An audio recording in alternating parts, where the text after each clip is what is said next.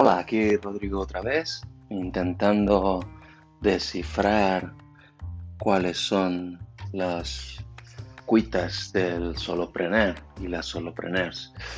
Eh, si no nos dedicamos a la creación de contenido, una de las dificultades en las que nos encontramos los solopreneurs digitales es la hoja en blanco. Sí, cuando tenemos que sentarnos a escribir para nuestras redes sociales o para nuestro blog o, para las newsletters que tenemos que enviar, uno de los problemas que, nos encontramos es que no sabemos sobre qué escribir. Entonces aquí os vengo con tres tips que, que os pueden ayudar. El primero, vuelve a intentarlo. No te sale, ya lo sabes.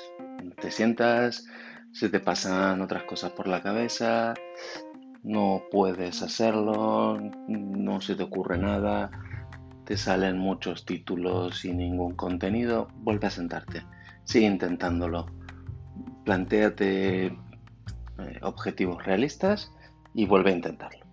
Mañana, pasado, cuando sea. Número 2. Piensa qué necesita tu potencial cliente. ¿Qué quiere? ¿Qué podría necesitar de alguien como tú, con tus conocimientos? ¿Qué te gustaría recibir a ti en tu correo o en tus redes sociales o encontrar en un blog si fueses tu cliente? Piensa en esto, ponte en su lugar. Es lo, lo que mejor te funcionará, la empatía.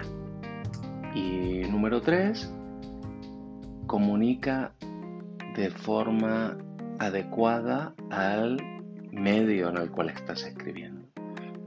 Si vas a enviar un mailing, una newsletter, recuerda poner llamadas a la acción porque no te sirve de nada que se queden en el correo, quieres que vayan a tu web a hacer algo. A enviarte una solicitud, a enviarte un correo, que respondan este email.